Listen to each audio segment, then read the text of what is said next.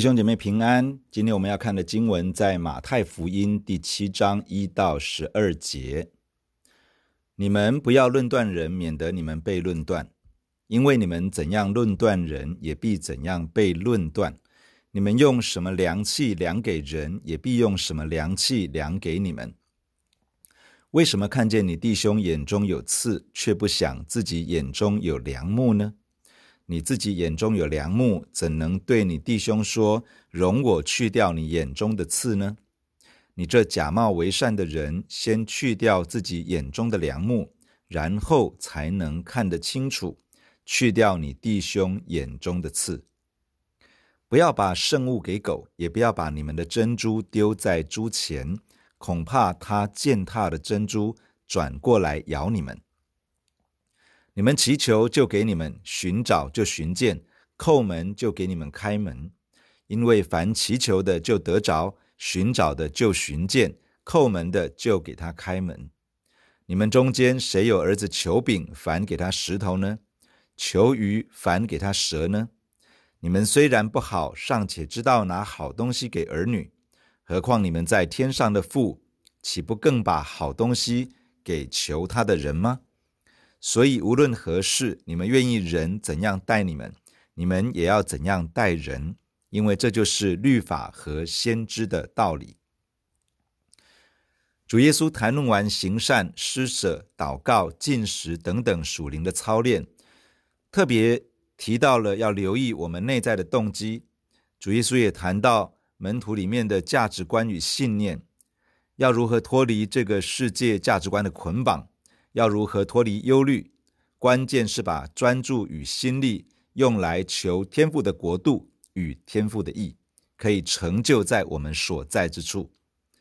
进到今天的经文，主耶稣谈到人与人之间的互动，谈到关于论断，谈到要如何拿捏与人分享属神美好的事物，并用上帝回应求告他的人来谈论与人的互动、建立关系等等的重要原则。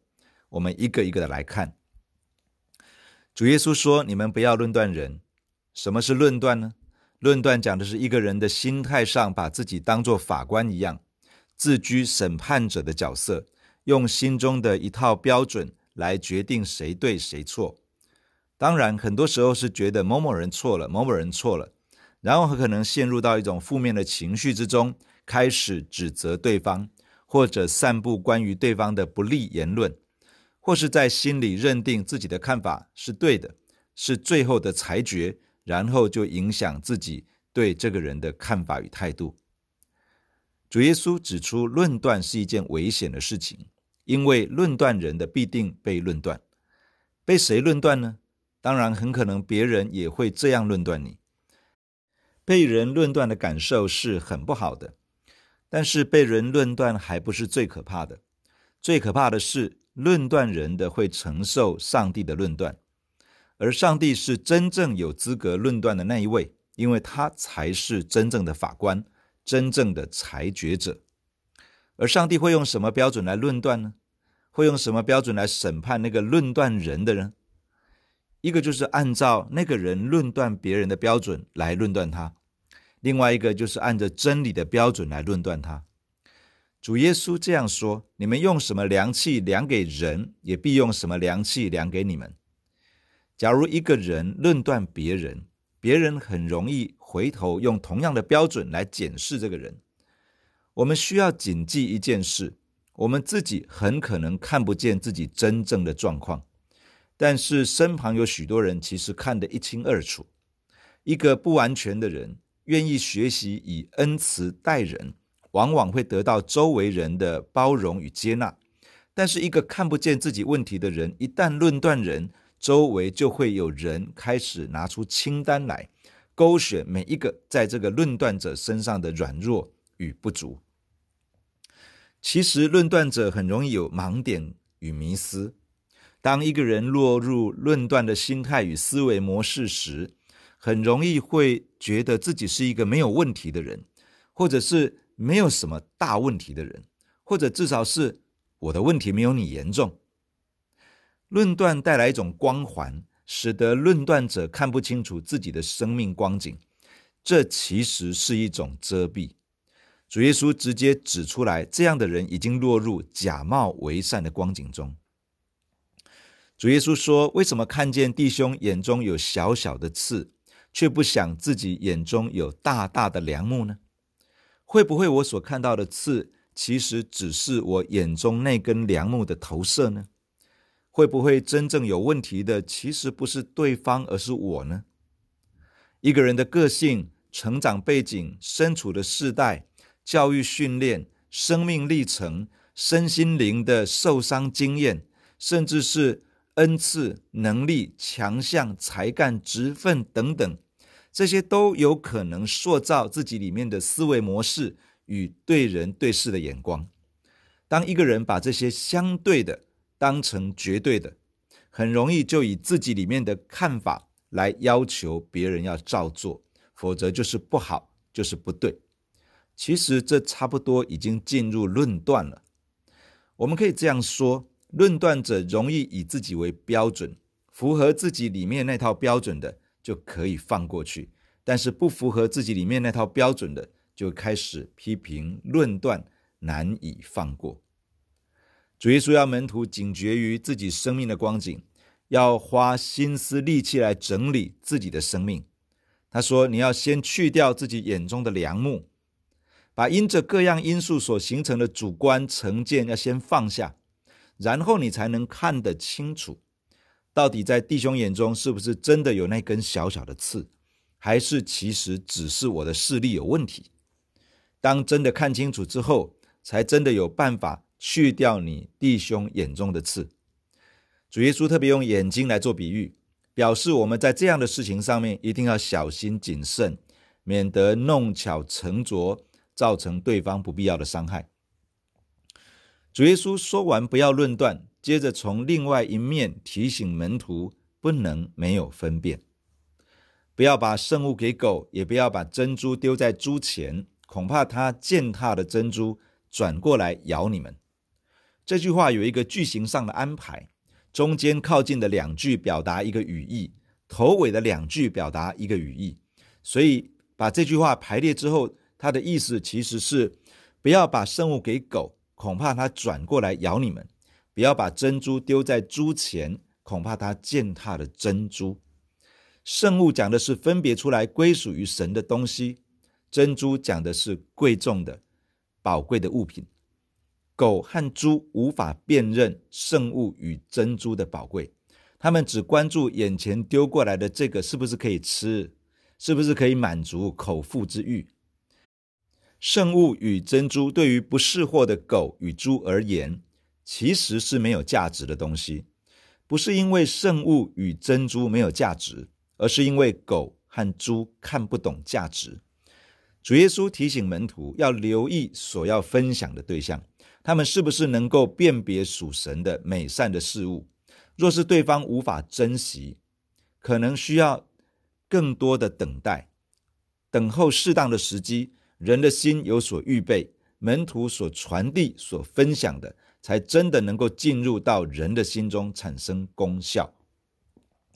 接下来谈到祷告的应许，主耶稣说：“你们祈求，就给你们；寻找，就寻见；叩门，就给你们开门。”这里的祈求指的是持续不断的祈求，寻找是持续不断的寻找，叩门是持续不断的叩门。对于祷告，上帝是有应许的，就是神一定会回应祷告，祈求就会得着，不会落空；寻找就会寻见，不会错过；叩门就会开门，不会枉费。然而，祷告的应许是给谁的呢？是给那些持续的人。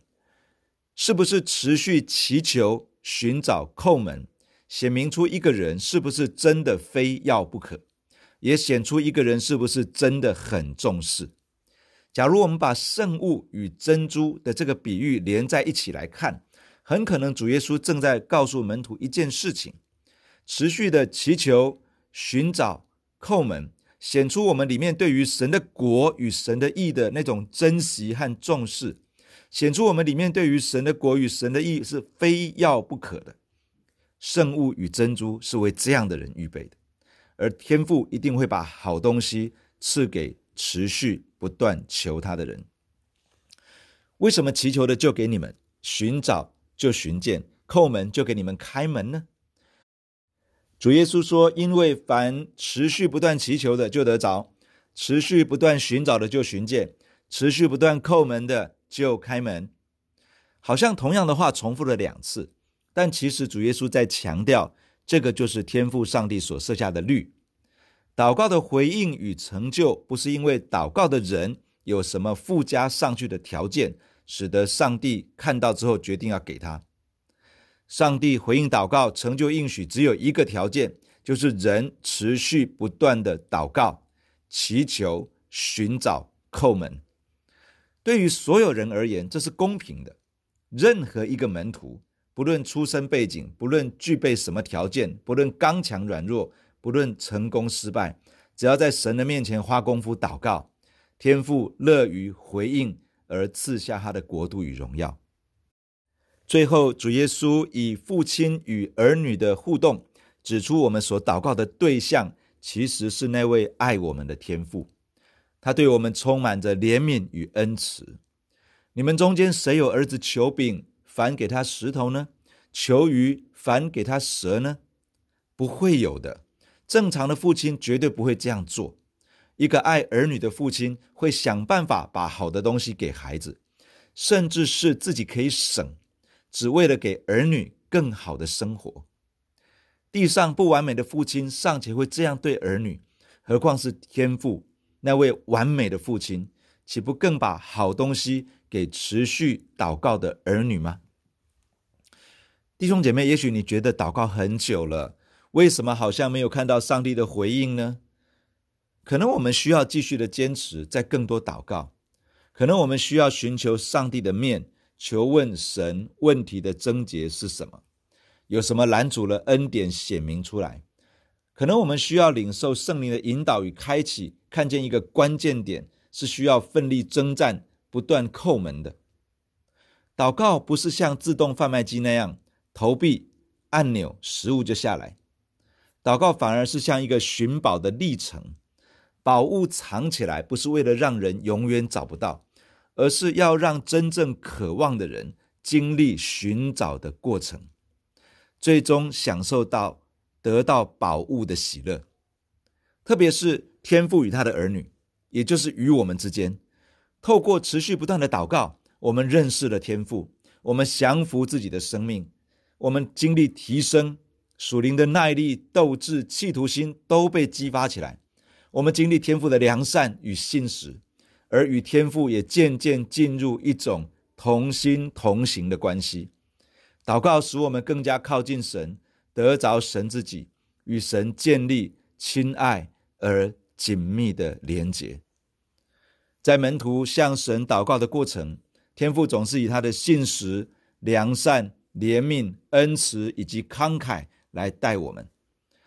天父期待的是他的儿女与他产生一份爱的关系，而他。就先以他的爱来对待我们，环绕我们。天父的爱成为门徒的示范与榜样。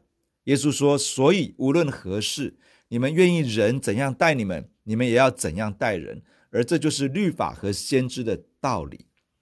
律法和先知是指旧约，就是主耶稣当时代的人所读的圣经。圣经是天父所赐的，是天父的启示。”目的是把人带进到与他之间建立一份爱的关系，也使得人与人之间可以在上帝的爱的基础之上建立一份爱的关系。这是上帝赐下圣经的目的，也是我们学习圣经、学习祷告的重要目的。弟兄姐妹，让我们一起来到神的面前来祷告。天父，我们来到你的面前，我们感谢你。